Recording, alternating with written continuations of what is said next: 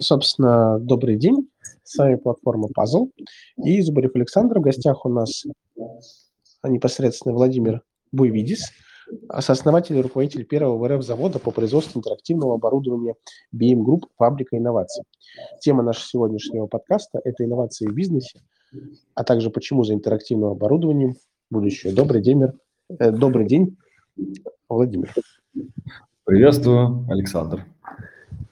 Собственно, я предлагаю тогда начать с того, что вы поподробнее расскажете о себе и о каком оборудовании идет речь, где оно применяется, да, то есть побольше познакомим наших слушателей со спецификой того дела, чем вы занимаетесь, а потом пойдем именно в инновации и что они из себя представляют. Окей. Я постараюсь объяснить максимально просто. Интерактивное оборудование и устройство самообслуживания – это то, что мы сейчас уже встречаем каждый день э, в магазинах, в торговых центрах, в бизнес-центрах, ну и вообще почти вот, абсолютно везде. Например, в торговом центре это интерактивный киоск, который помогает вам найти нужные объекты, построить к нему маршрут. А в музеях это всевозможные интерактивные столы, на которых можно посмотреть экспонаты или какие-либо исторические события в интерактивном режиме, повзаимодействовать с этим. А, в образовательных учреждениях а, интерактивные панели уже давно как заменили а, маркерные и меловые доски, то есть там, в аудиториях они ставятся.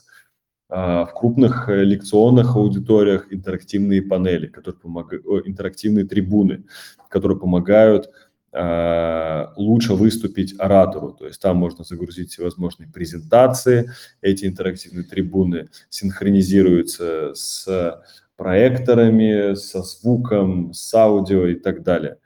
А в детских учреждениях, а также в детских там, комнатах, в ресторанах можно увидеть интерактивные столы с различными развивающими играми и развлекательными играми для детей всех возрастов. А в Макдональдсе, который теперь называется «Вкусная точка», можно увидеть интерактивные киоски самообслуживания, которые заменяют кассира. Это можно увидеть в Ситилинке, где без продавца-консультанта можно купить телефон, наушники и, прочие, и прочую электронику.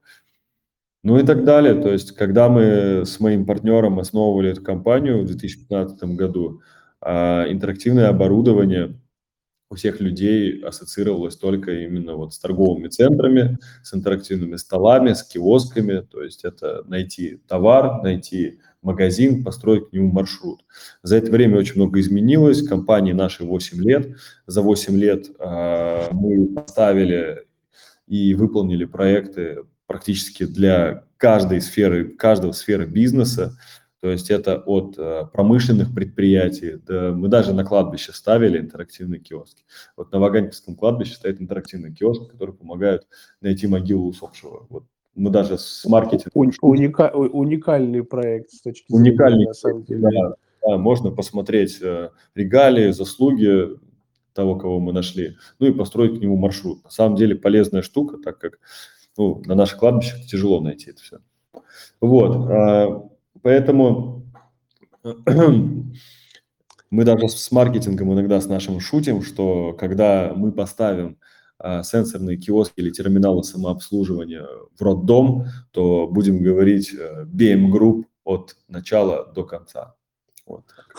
Это, это действительно сильное заявление, потому что ну, из э, даже короткой самопрезентации, а я до нашей встречи с вами готовился, изучал, да, скажем так, ресурсы компании, в целом, э, чем вы занимаетесь, конечно, поражает, насколько разнообразное применение, э, вот условно достаточно конкретный набор да, технологий, сенсорные экраны, информационные какие-то платформы, какое-то программное обеспечение, оно насколько разно может быть инженерная мысль применима вот к нашей жизни.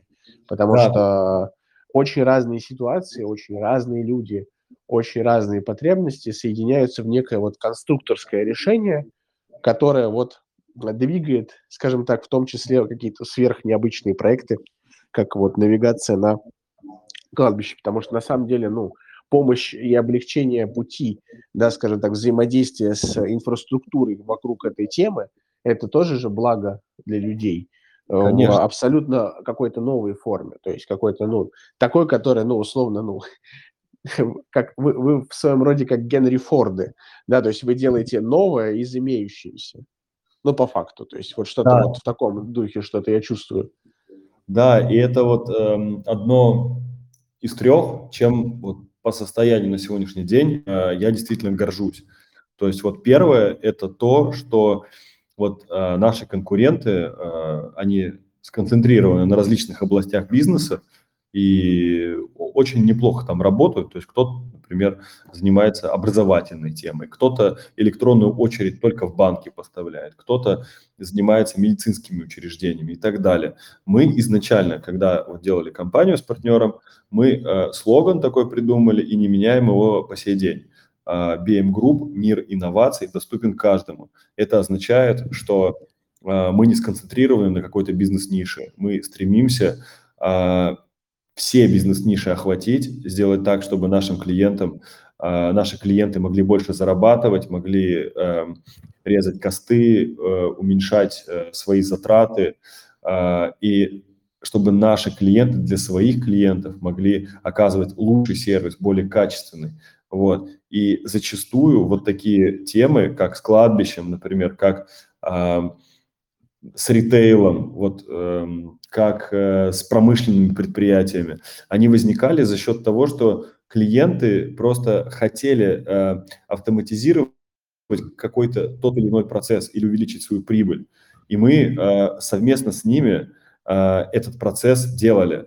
Ну, то есть мы придумывали решения. Например, вот для компании э, мы э, вместе с директором IT, он мне сказал, э, Володь, слушай, вот э, у нас есть горняки, которые добывают алмазы, они находятся там внутри шахт, горно-обогатительных комбинатах по всей России, э, в основном Якутии и в Америке. Они добывают, в Африке точнее, они добывают там, соответственно, алмазы. А, вот им надо выдавать справки 2 НДФЛ, расчетные листы, справки для кредитов и так далее. Но они вынуждены подниматься там наверх, ехать в региональный центр, стоять в очереди в бухгалтерию и потом обратно возвращаться. Это огромные расходы и так далее. В итоге мы э, сделали киоск, который стоит прямо в горно-обогатительном комбинате, который выдает справку 2 НДФЛ, расчетный лист, справку для кредита, для обучения, пополняет транспортную карту, информирует о штрафах, о премиях и так далее. И проект настолько зашел, что сейчас в каждом горно-обогатительном комбинате Алроса стоит этот киоск. Мы поддерживаем этот софт, мы его постоянно развиваем, постоянно развиваем э, аппаратную часть. Вот. А самое интересное, что мы с директором IT Алроса будущий вид киоска, который сделан в форме алмаза, нарисовали на салфетке. А второй, а на второй салфетке мы нарисовали э, путь клиента, то есть блок-схему будущего приложения. Ну, то есть вот из таких прикольных, классных моментов, когда э, клиент открывается, рассказывает о своей боли, мы ее, ее как бы выявляем, рождается решение. То есть вот множество решений на рынке, это, э, которые сейчас есть, которые поставляют другие компании, э, именно мы являемся их основателями, законодателями на этом рынке. Это первое, чем мы гордимся. Давайте я немножко подсвечу тогда по более, скажем так, масштабном формате. То есть есть несколько путей работы с вами. То есть есть у вас некая коробка с уже наработанными решениями, и вы под запрос клиента можете сформировать некое, да, скажем так, э, предложение, да, связанное с там, ну, некоторым набором, да, вот, э, исходя из вашего текущего да, арсенала. А также есть у вас опция, в котором вы подключаете некий такой инженерный креатив, да, то есть э, конструкторские да, навыки идейной инженерной мысли, и вместе с клиентом условно создаете это решение на стыке потребностей и возможностей реализации. Да, это так. А, то есть у нас есть огромное количество готовых решений, и почти 80% этих готовых решений были сформированы за 8, за 8 лет работы компании, именно разрабатывая с нуля вместе с клиентами. Ну, то, есть, вот, то, есть, а... то есть вы накопили этот опыт арсенала реальности на рынке. То есть не просто придумали, да. да, что вот, а будет хорошо вот так, и теперь вот так делать. А вы, условно, а, изначально были некой такой бутиковой компанией, компании, которая адресно занималась частной разработкой, а потом, выявляя определенные тенденции, стали ну, достаточно ну, крупным, крупным игроком на рынке именно инновационного, ну, такого интерактивного оборудования, правильно назвать. Да, да, именно так. И вот как раз вот эти готовые решения, они на 80% состоят из каких-то э, бывших уникальных проектов для клиентов. И, конечно же, у нас есть подразделение в компании, которое э, по-прежнему занимается вот э, той, как говорится, идеологией, той стезей, как бы с чего мы начинали, то есть вот именно с бутиковой компании. То есть мы по-прежнему огромное количество решений разрабатываем, что-то взлетает, что-то не взлетает, вот, а, что-то пилотируется, что-то вообще не продается, вот, но это такой у нас как бы э, мини-бизнес-инкубатор вместе с клиентами. Ну, это да, действительно такая э, модель э, бизнеса, в которой определенно креатив и новые идеи не то, что витают в воздухе, а являются неотъемлемой частью рабочего процесса. Да, да, сто процентов.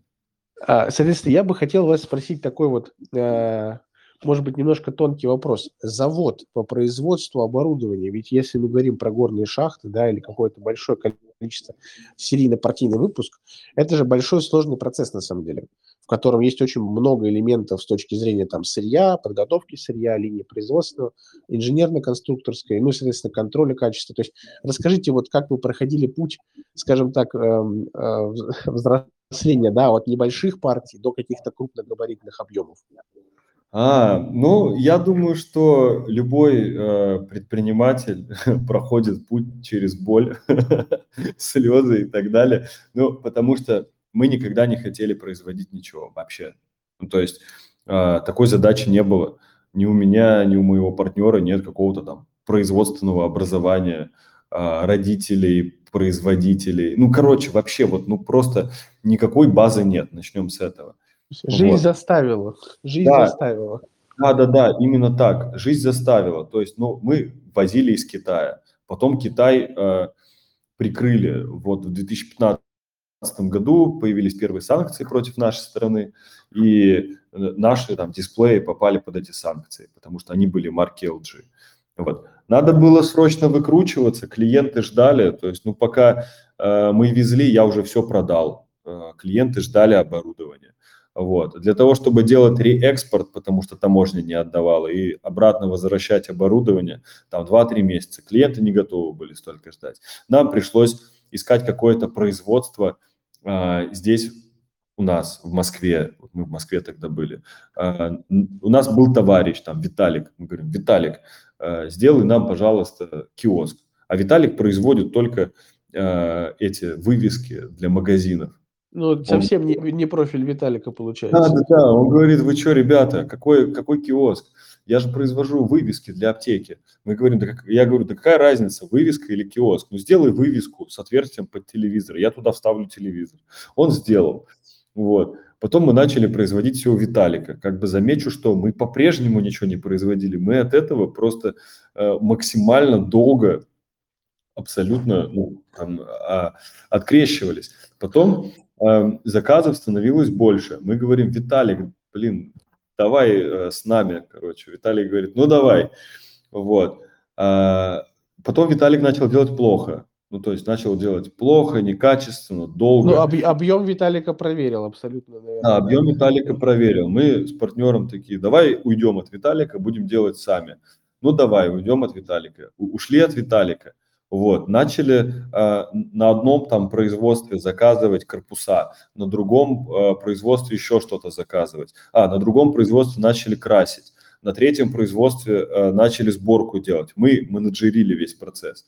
Вот, в итоге э, покраска плохая, э, сроки нарушают, постоянно перед клиентами мы краснеем. В итоге мы наняли маляра, построили там из каких-то, из какого-то говна и палок ему там будку для того, чтобы он там красил. И вот так появилась наша первая покраска. Но по-прежнему корпуса, ну и, и потом корпуса опять объемы. Эти корпуса стали опять делать не в срок, делать плохо. Мы тогда купили первый станок, ну и так далее. Ну то есть вот из-за того, что э, на рынке не было и нету таких компаний, которые э, могут наше понимание качества и наше понимание срока выдержать, ну и, поня- и понятное дело, наше понимание цены. Ну То да, есть, это очень важно, потому что в бизнес...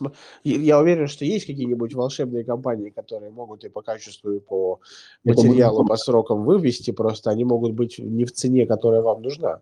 Абсолютно а... верно, абсолютно. Да, это будет дорого, это, это и было дорого, то есть хорошие компании предлагали там э, слишком, слишком дорогие цены для нас. Э, значимый весомый ценник, да. Да, вот. И из-за этого мы были вынуждены э, делать свое собственное производство, потом делать свою собственную логистику, контроль качества и так далее. Ну, то есть вот э, нам постоянно судьба бросала новые вызовы в виде э, заказов, э, объема. Мы от этого не отказывались, всегда концентрировались больше на продажах.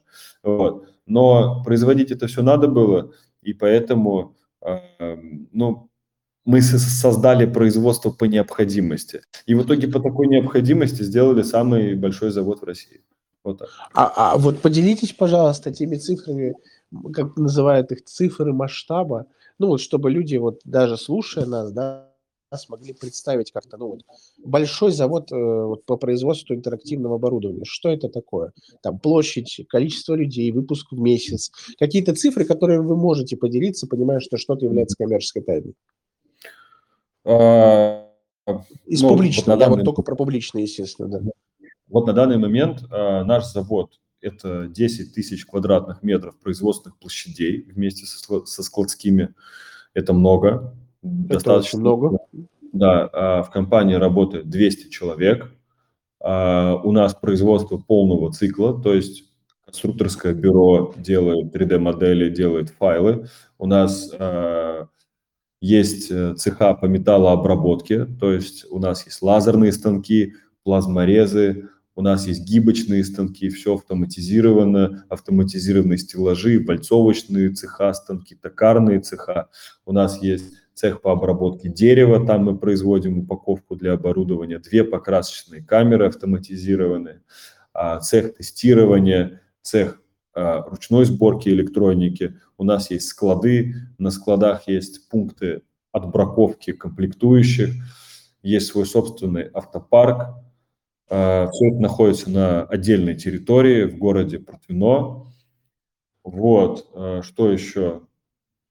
Ну, вот, да, вот да, так... да, даже, да, даже все, что даже половина того, что вы перечислили, уже очень много, что а вы задаете в конце, а что еще? Да, прекрасно звучит как песня ваш завод, месяц, вот так вот.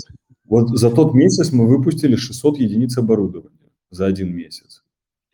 Причем 600 единиц оборудования от этапа проектирования до этапа контроля, я так понимаю. Нет, нет, а, это, это, это происходит не в месяц-месяц. Ну, то есть а, проект... я понял. Да, если проект подлежит проектированию, то это как минимум два месяца.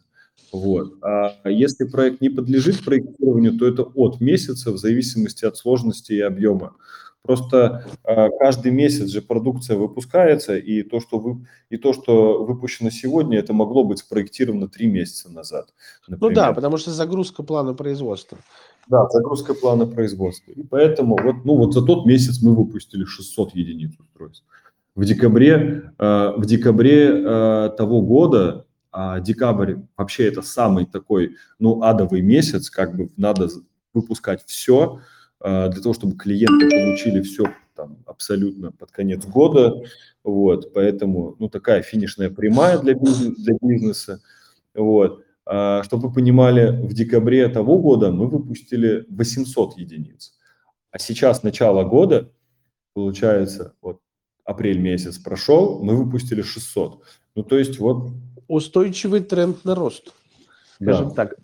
А, звучит, ну, звучит очень как бы масш, ну, масштабно, да, то есть вот теперь э, каждый из наших слушателей сможет представить действительно вот глубину проработки бизнес-процессов, насколько вам помогла внешняя, токсичная, даже, скажем так, с какой-то точки зрения среда, да, продумать, составить производство, вы перечислили более 10 различных типов цехов, да, то есть в каждом есть описанные понятные процессы, и понятно, что с такой детализацией а, процессного управления, да, и менеджмента, а, вопрос э, внимания к продукту ну, говорит сам за себя.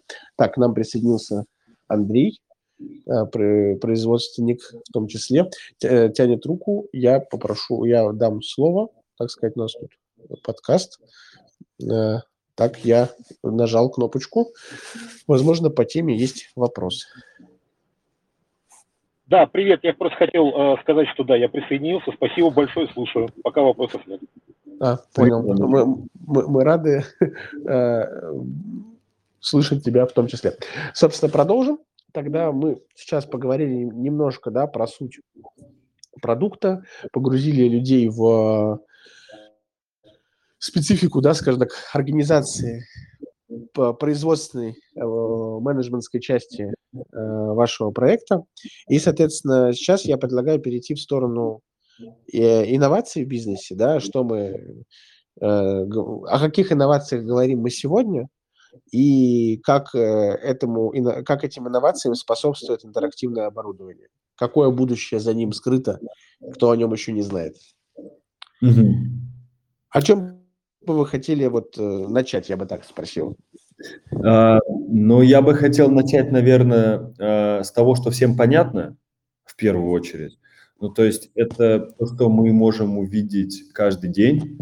А, то есть это в ритейле, это интерактивные киоски самообслуживания, кассы самообслуживания. Я считаю, что вообще очень классный тренд складывается. Ну, то есть опять вот напомню, что это такое. Если, например, зайти в какую-нибудь вкусную точку, там вот сенсорный киоск. Можно выбрать бургер и без э, консультанта, там, без продавца это все купить, вам в окошке выдадут. А, мы делали классный проект для Ситилинка. А, в каждом электронном дискаунтере компании стоят точно такие же киоски, ну, по форме, а, и выполняют точно такие же функции. Только вместо бургеров там наушники, чехольчики, телефончики и так далее. Вот. Недавно завершили тоже не менее классный проект для компании Хов это кассы самообслуживания, это уже поинтереснее история, то есть там можно походить, повыбирать э, корзину продуктов, товаров и при помощи этой кассы просканировать, оплатить, опять же, без кассира. Ну, это просто я говорю о том, что всем знакомы, это все люди видят каждый день в магазинах, это есть и во вкусвилле уже, и в перекрестках, и на многих заправках это есть. Вот. А если начинать э, именно с инноваций в бизнесе и то, как интерактивное оборудование эти инновации отображает, ну, как бы, если эти инновации пропускать через интерактивное оборудование, то это именно тот сегмент. То есть это ритейл, это какое-то самообслуживание и так далее. А, вот я бы хотел сказать, как это все развивалось, но и, и, и какие тренды. А, развивалось это так, что раньше было достаточно немного компаний, которые могли могли делать такое оборудование. И было немного заказчиков, которые могли его покупать. Ну, то есть вот те компании, которые я перечислил, там, Макдональдс, там, Бургер Кинг, а, Перекресток и так далее, это компании, у которых там огромное количество а, путей согласования проекта. Огр... Вот ограничение вот в покупке, оно связано со стоимостью э, там, этого продукта или со сложностью восприятия в рамках, ну, вот, вот есть бизнес-процессы у компании, и она просто не понимает, куда ей это интерактивное оборудование интегрировать. А вот как раз такие ребята, как Перекресток, они отлично все понимают. Ну, то есть они видят практики э, других стран, у которых это уже есть, и они прекрасно там с ними контачат, прекрасно понимают, что э, за счет того, что вы там сокращаете количество продавцов-консультантов э, и уменьшаете процесс обучения тех же продавцов-консультантов. Ведь раньше, например, в ОБИ вы приходили, чтобы купить дрель, нужен был какой-нибудь матерый такой мужик, который знает про эту дрель все.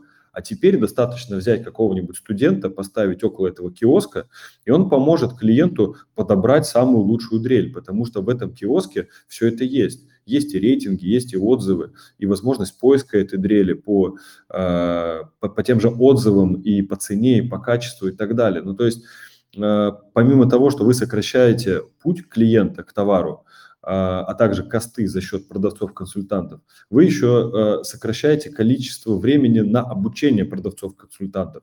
Конечно, большие компании это все понимали, они это все знали, они общались там со своими зарубежными коллегами, они знали, что они могут получить. И, конечно, запрос здесь на рынке был в России.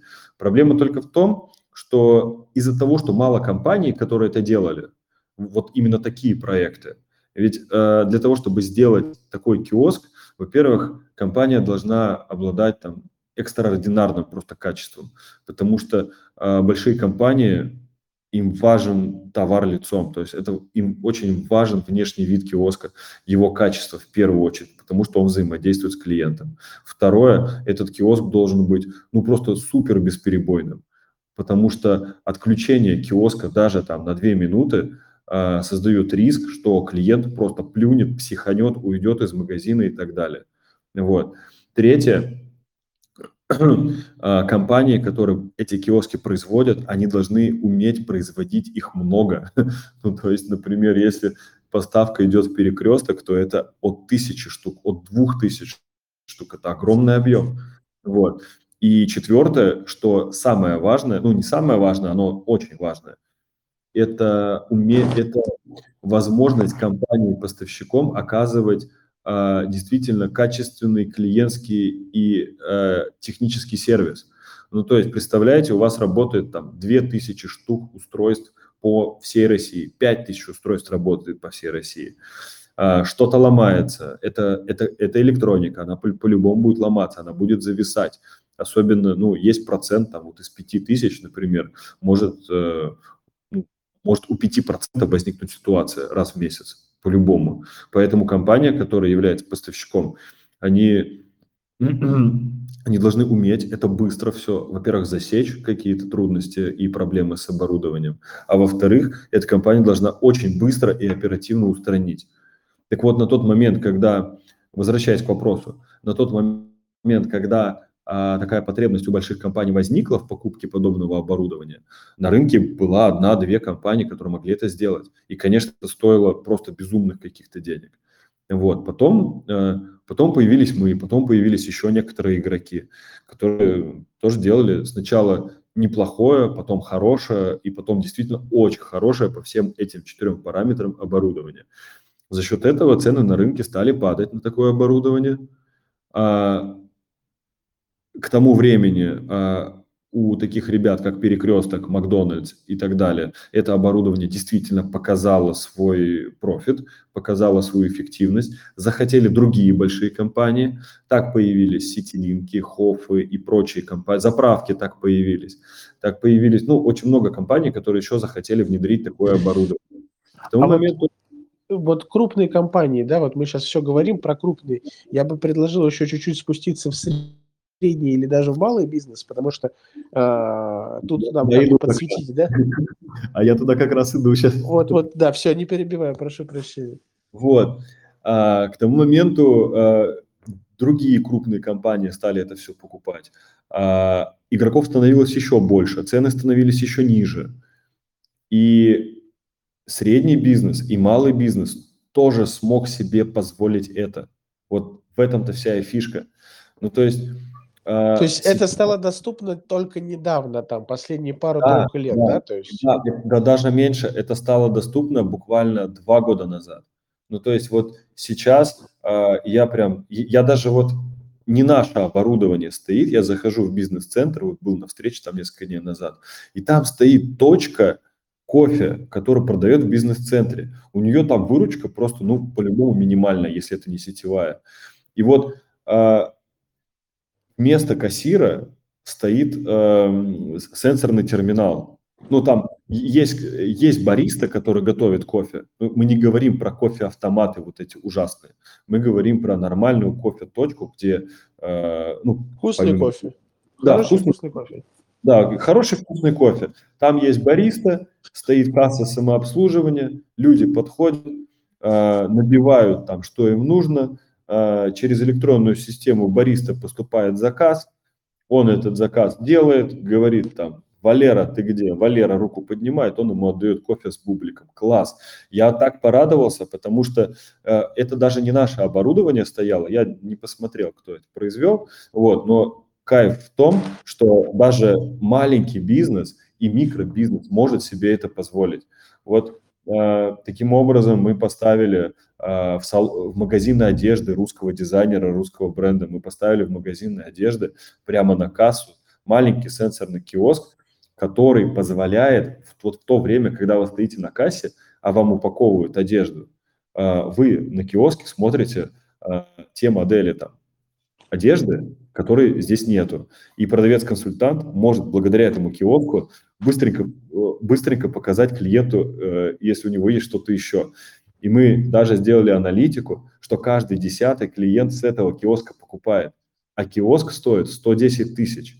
Средний чек 10 а, тысяч рублей. Ну, то есть вы понимаете, насколько это быстро окупается. То есть, условно, про, про, просчитав трафик, можно, ну, условно, в рамках этого даже кейса, да, выявив какие-то погрешности, просто представить некую формулу расчета из разряда, если вы знаете свой трафик, свой э, чек, возьмем процент хотя бы там, условно, один, вот стоимость аппарата, вот давайте считать трафик и минимальную конверсию. И вот условно там в рамках квартала, у кого-то полугода, у кого-то месяца может окупаться. То есть важно, чтобы просто у человека, ну, э, у тех же маркетинговых отделов, да, была эта информация, потому что ну, достаточно новый инструмент, особенно если мы говорим не про крупный бизнес, который регулярно использует, да, то есть в своей навигационной системе, в системе работы и обслуживания клиентского сервиса, а именно вот э, средний бизнес, малый бизнес, очень мало, ну там микробизнес, как это называется, да? самая низшая ступень эволюции. Э, ну, собственно, да. нужно предлагать, получается, ну, предлагать решение прям маркетинговым отделам, маркетинговым агентствам, которые обслуживают различные уровни бизнеса. А, а мы для них так и продаем. Мы для них так и продаем. То есть вот если это какая-то маленькая компания, мы им говорим, вот, ребят, есть киоск, посмотрите видео, как это работает вот в, в, в магазине одежды, uh, у них такой-то трафик, такой-то средний чек, киоск стоит столько-то, соответственно, вы его окупите за столько-то, мы вам за это еще и техническое обслуживание даем. Все, ну как бы это так и продается. И круто, что туда идет ритейл э, небольшой, э, круто, что туда идут э, небольшие компании, это очень здорово. Вот. Это я просто на какой-то одной понятной нише всем объяснил э, тренды интерактивного оборудования. Я еще не говорил про промышленность, про медицину, про банки, про образование, ну и про торговые бизнес-центры различные тоже не говорил. А, вот интересные мысли. А, я бы хотел сейчас задать вам такой вопрос. А вот а, какое будущее скажем так, вот э, интерактивного оборудования вы видите? То есть вот, вот вы внутри компании, да, скажем так, своим стратегическим советом топ-менеджеров или там с аналитиками, которые там как-то прощупывают рынок продукта, да, самого, какое будущее вы видите у этой сферы, да, то есть через 5-10 лет, вот условно, вот вы в восьмой год активно занимаетесь оборудованием. Вы прошли путь от а, небольшого, скажем так, частного агентства, которое делает оборудование под заказ, до завода с 10 разными цехами и 200, 200 сотрудников в штате. То есть как вы видите тренды этой отрасли? Что будет дальше вот с большим бизнесом, у среднего, у малого бизнеса? Как вы вот видите, во что превратится продукт? Как вот, э, так, такой вот обширный вопрос, но я вот э, в эту сторону, в будущее? Каким вы видите будущее? Ну, если э, вы сейчас намекаете на то, что все уйдет в онлайн, я в это не верю. Вот. А, есть просто онлайн в плане мобильных приложений, да, это же все-таки наиболее э, ну, индивидуально, что-то, что-то для себя. Вот я, например, там скачиваю мобильное приложение, э, ну, там, какой-нибудь ну, свои спортивные показатели. Это вот моя история. Я там бегаю с этим мобильным приложением, он фиксирует мои спортивные показатели, там слушаю музыку, читаю что-то и так далее. Это вот индивидуальная вещь. А сенсорные киоски – это не индивидуальная вещь. Это, если хотите, как одноразовая вещь для э, клиента, который ходит по улице. Ну, то есть, если есть офлайн бизнес значит, будет и киоск. Вот я, мы считаем так. Ну, то есть вот вы приходите, многие могут сказать, зачем там сенсорный киоск, когда э, я пришел в торговый центр, скачал мобильное приложение и нашел нужный мне магазин. Ну, а мы говорим по-другому. А зачем мне скачивать мобильное приложение, забивать свой телефон, заморачиваться, скачивать его, потом там будет какая-то реклама, какие-то уведомления, какие-то приглашения, какая-то фигня. Когда я могу просто прийти в ВДНХ, кстати, ВДНХ, по всему ВДНХ стоят наши уличные всепогодные сенсорные киоски. Я прихожу на ВДНХ, например, я подошел к киоску, а, у меня там анонсы мероприятий, раз там на, на катке происходит какой-то классный концерт.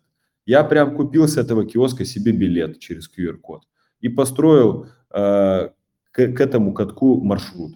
Если мне надо э, взять этот маршрут с собой, я через этот же QR-код на телефон себе его передал. Ну, то есть мы не считаем, что наша область будет уходить в офлайн, в онлайн. Если наши клиенты целиком, целыми отраслями будут переходить в онлайн, то тогда и киосков там не будет. Вот. Но мы изначально, как бы сейчас, работаем с теми клиентами, который, бизнес которых э, в онлайн не может перейти. Ну как может перейти в онлайн поликлиника, например? Ни в, ни, ни в коем случае я не говорю о том, что онлайн должен заполонить весь мир, тем более после ковидных времен люди вообще в целом соскучились друг друга видеть вживую, да и в целом тенденция наоборот, что постепенно все же все приходит к балансу, да, то есть был дисбаланс в офлайне, потом все ушли в онлайн, кто мог, потом сейчас это стабилизируется, что люди понимают, что ага, важен и онлайн, и офлайн, и они друг друга не взаимозаменяют, они дополняют как-то по-разному, раскрывая проект. Но они не исключают друг друга. Прямой контакт с потребителем, если это ну, типичный офлайн бизнес в онлайн никак не перетащить, ему просто некомфортно. И тут я с вами согласен. Зачем ему скачивать приложение, если он может все получить? Вот он зашел, и все уже есть. Большой экран, и все понятно, куда жать. То есть э, зачем ему свой маленький доставать экран? Да, но если мы говорим о будущем интерактивного оборудования, то я думаю, что будущее интерактивного, интерактивного оборудования а, связано с готовыми решениями. Ну, то есть вот сейчас, а, как я уже вначале говорил, а, мы а, позиционировали себя как компанию, которая а, общается с клиентом, слушает, слушает его боль, потребности, и в зависимости от этого разрабатывает решение под него. За 8 лет накопилось огромное количество таких решений, которые стали готовыми. Вот. Я думаю, что нам потребуется еще два года, чтобы сегментировать эти решения и сделать их вообще абсолютно универсальными, чтобы уже не было ничего нового, чтобы просто к нам обращались клиенты из любой сферы бизнеса, типография, банк, вот вообще все что угодно, прям вот э, до вплоть до шиномонтажа, вот любая компания, которая может обратиться, у нас есть решение – и это просто вот как, как мобильный телефон приезжает в коробке, без каких-либо дополнительных настроек, просто включается кнопку, через кнопку и все. Когда... Ну, то, есть, то есть такой некий конструктор, который вы по бизнес-процессу будете собирать из большого, там вот тысячи модулей у вас есть, да, и вы, да. проводя ряд аудитных работ в начале, скажем так, считывания потребности и формулирования, формирования предложения для заказчика, просто из уже тысячи имеющихся пазлов а, конструкторных каких-то элементов, собираете некий готовый, готов, готовый конструктор кубик Рубика. И тот кубик Рубика, который реально нужен им под их задачу. Да, и чтобы это было максимально быстро, по максимально приемлемой цене, по такой приемлемой цене, чтобы это мог купить себе вообще абсолютно любой предприниматель. Вот ну и понятно, а, там, премиальные решения для более богатых, и, там, для более изощренных, это все понятно. Ну, вот. Разделение на линейки, это, да, естественный путь, да. что есть разный корпус материалов, разная сложность софта, разная глубина технической поддержки, разная глубина, глубина инженерной поддержки, там, вплоть до гарантии замены и вообще хоть пожизненной гарантии. Там, замена вам регулярно там, корпуса раз в два года на новый. Ну, то есть тут вообще ну, тут вопросы вашей бизнес-модели, куда вы ее посчитаете. Да, да. Ну, вот я вижу это так. Я вижу это так, что просто за минимально короткий промежуток времени для клиента будет а, подбираться решение готовое. А, будет а, в любую точку мира приезжать оборудование. а, и за максимально короткий срок устанавливаться прямо в этот же день. И будет уже к вечеру этого же дня работать и выполнять потребности клиента. И при, и при этом это все будет за абсолютно адекватные деньги, с дальнейшей технической, программной и сервисной поддержкой. Вот я это вижу так. Ну, и я так понимаю, вы видите это не только в России, вот так вот из последней фразы. То есть интересы вашей компании распространяются за пределами Русь-матушки еще какие, на какие регионы? Э, мы сейчас пошли в Дубай. Э, в том году мы там открыли компанию. Э, в этом году мы планируем там масштабироваться. Вот. Дальше мы хотим выходить на весь мир через Дубай. Вот но мы пока, ну, мы вообще хотели это сделать в том году э, на фоне всех событий, но у нас что-то здесь так пошло хорошо, вот, что мы э, решили скоординировать ресурсы именно здесь. Ну, в, вопрос, вопрос рынков, да, то есть, ну, в любом случае все, все происходит вовремя, да, да, то есть усилив основную компанию, возможно, потом э, марж-бросок будет, наоборот, будет более динамичным, точным и с более взвешенным.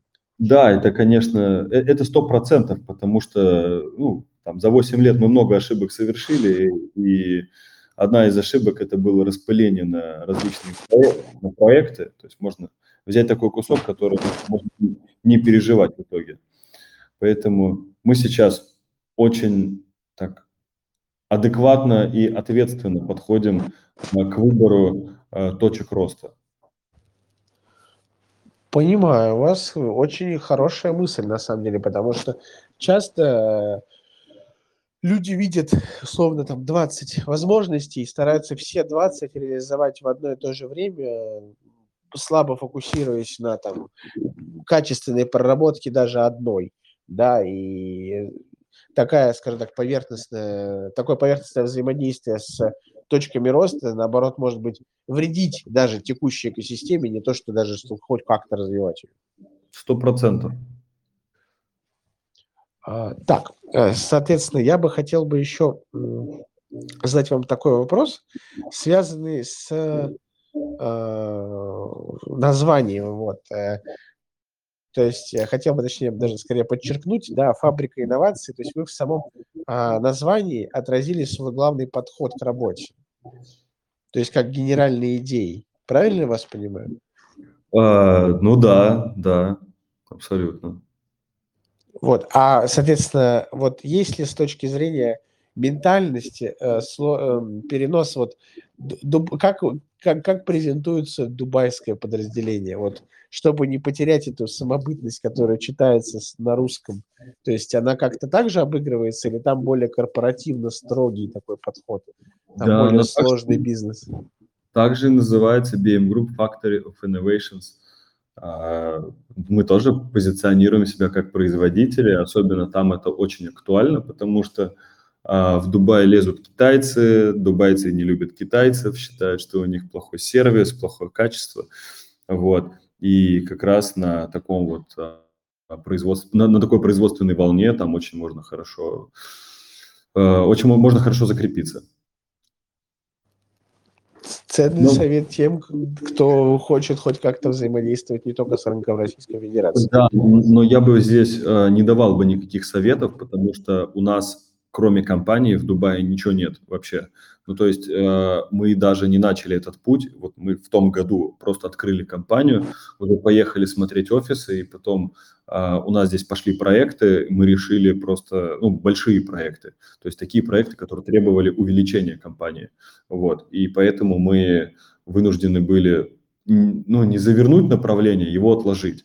Вот мы ну, заморозить сейчас... некоторым образом. Да, да, и мы сейчас только в августе или в сентябре планируем туда возвращаться и, и делать бизнес. Ну, то есть все, что нас ждет там, я вообще не знаю об этом ничего. То есть, ну, будем протаптывать себе дорогу, и тогда я уже могу дать какие-то советы уже потом. Понял, это будет определенно интересная тема. Э, вернуться, скажем так, возможно, даже в рамках подкаста или какой-либо там статьи на портале в рамках уже э, дальнейшей вот э, открытия этой темы в будущем.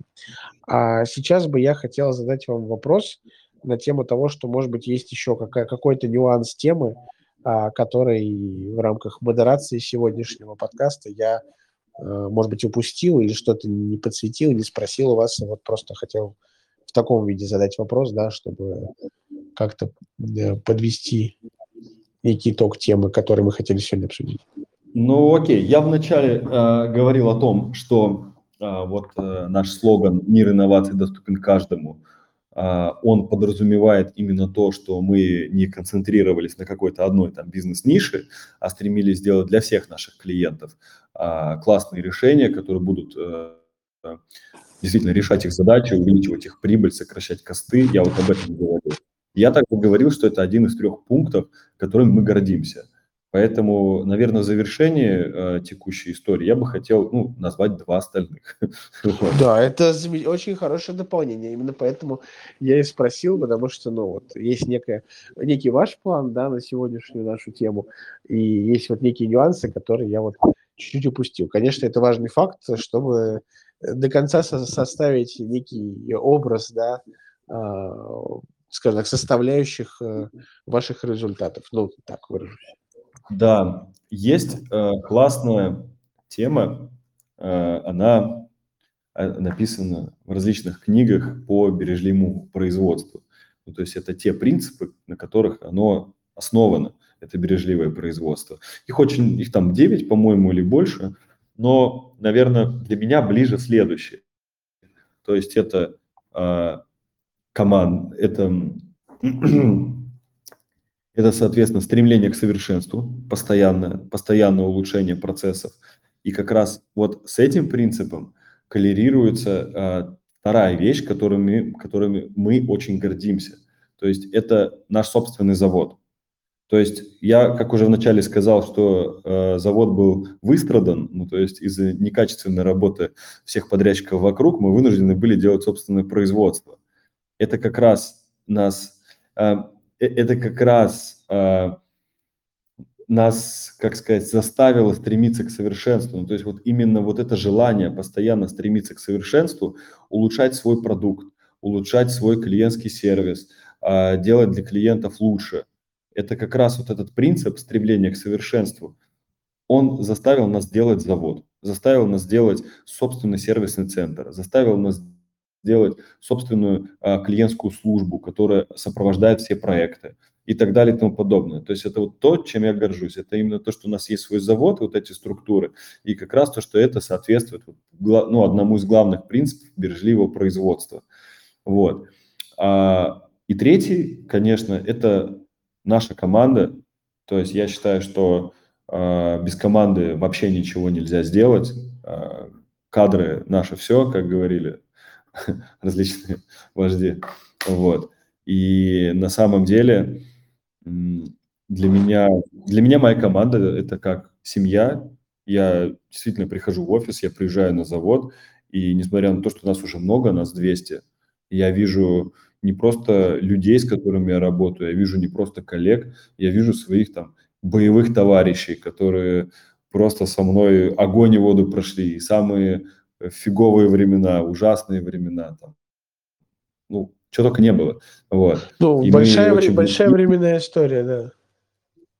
Да, большая такая история, и я знаю, что эти люди, ну, в то время, когда вот остальные, кто-то может там, думать, плакать, э, не знаю, там, сомневаться.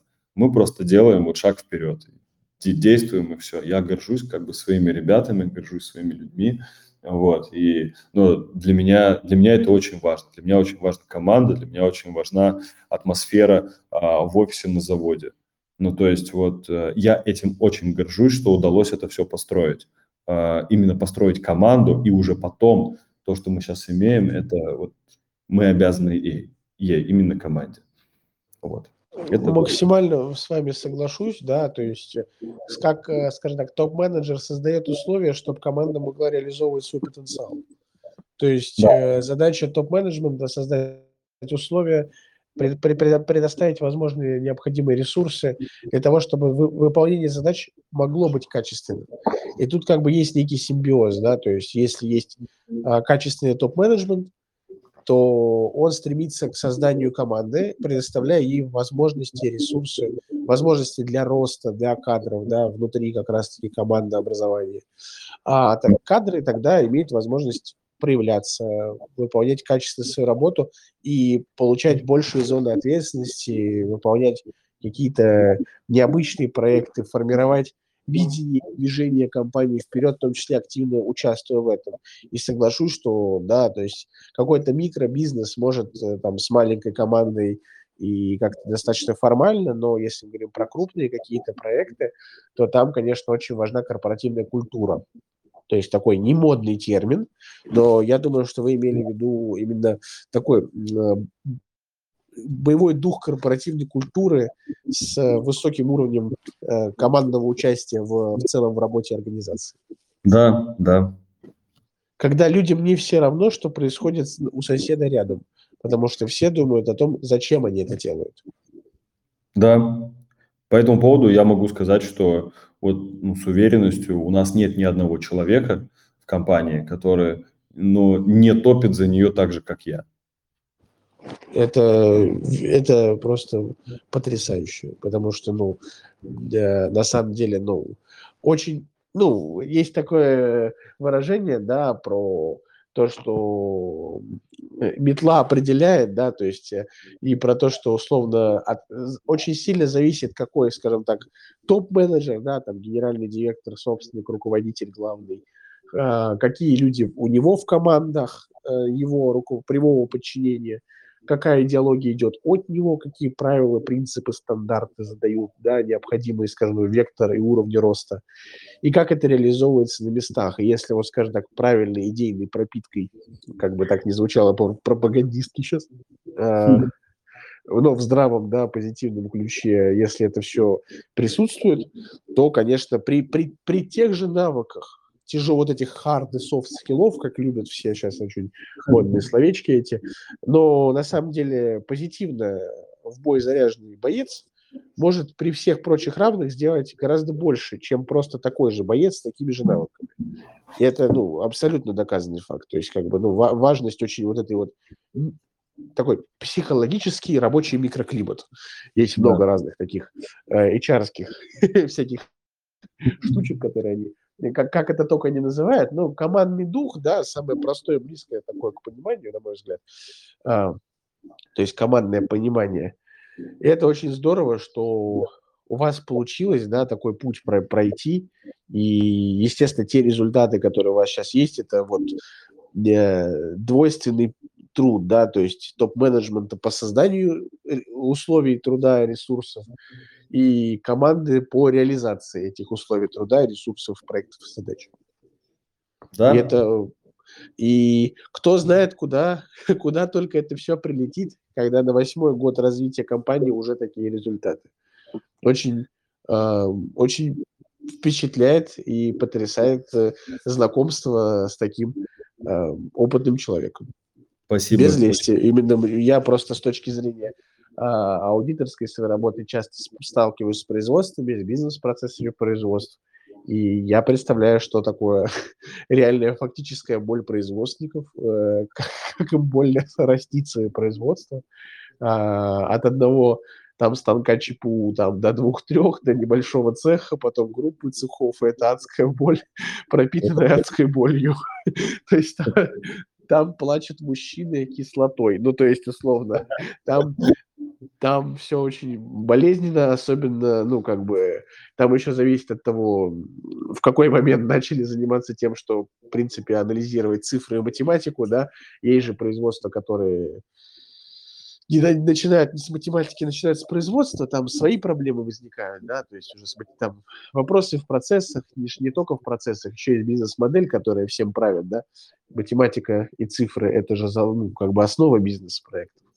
И Соответственно, очень много вопросов. И меня именно как э, консультанта-аудитора, который очень часто взаимодействует с производством по вопросам выстраивания бизнес-процессов и бизнес-моделирования, конечно, приятно поразило то, как э, даже то, как четко, детально вы перечислили, даже в каком порядке цеха, было уже приятно, потому что сразу видно, э, насколько детально вы разбираетесь в том, что зачем у вас следовало в процессе производства. И это очень приятно просто слушать, э, потому что, ну, это показывает определенный уровень развития отрасли, ну, вот в вашем лице, как вот вы представляете свою конкретную компанию. Вот. Так что тут конкретно абсолютно нелестный комментарий, а именно просто я регулярно сталкиваюсь с противоположным. А, собственно, сегодня, э, не знаю, когда кто будет это слушать, но вы были с платформы Puzzle. Мы сегодня общались про инновации, общались про интерактивное оборудование, общались про производство и про те тернистые пути, которые способствуют. Как э, мы сегодня зафиксировали такой скользкой темой, нет проблем, есть э, недореализованные зоны роста, точки роста, возможности для всегда, если нету подрядчика, который может что-то сделать, это повод задуматься, надо сделать что-то что производственное свое. И неважно, это будет производство или услуга, но вопрос как бы реализации того глобального плана, который вы видите в своих проектах. Я рад был провести это время с Владимиром за этой Спасибо. очень приятной беседой. И надеюсь, вам было также приятно провести его вместе с нами. Вот, Спасибо собственно, всем. на этой радостной ноте я завершу наш сегодняшний подкаст. Спасибо. Всем хорошего времени суток, когда вы это слушаете. Да. До свидания.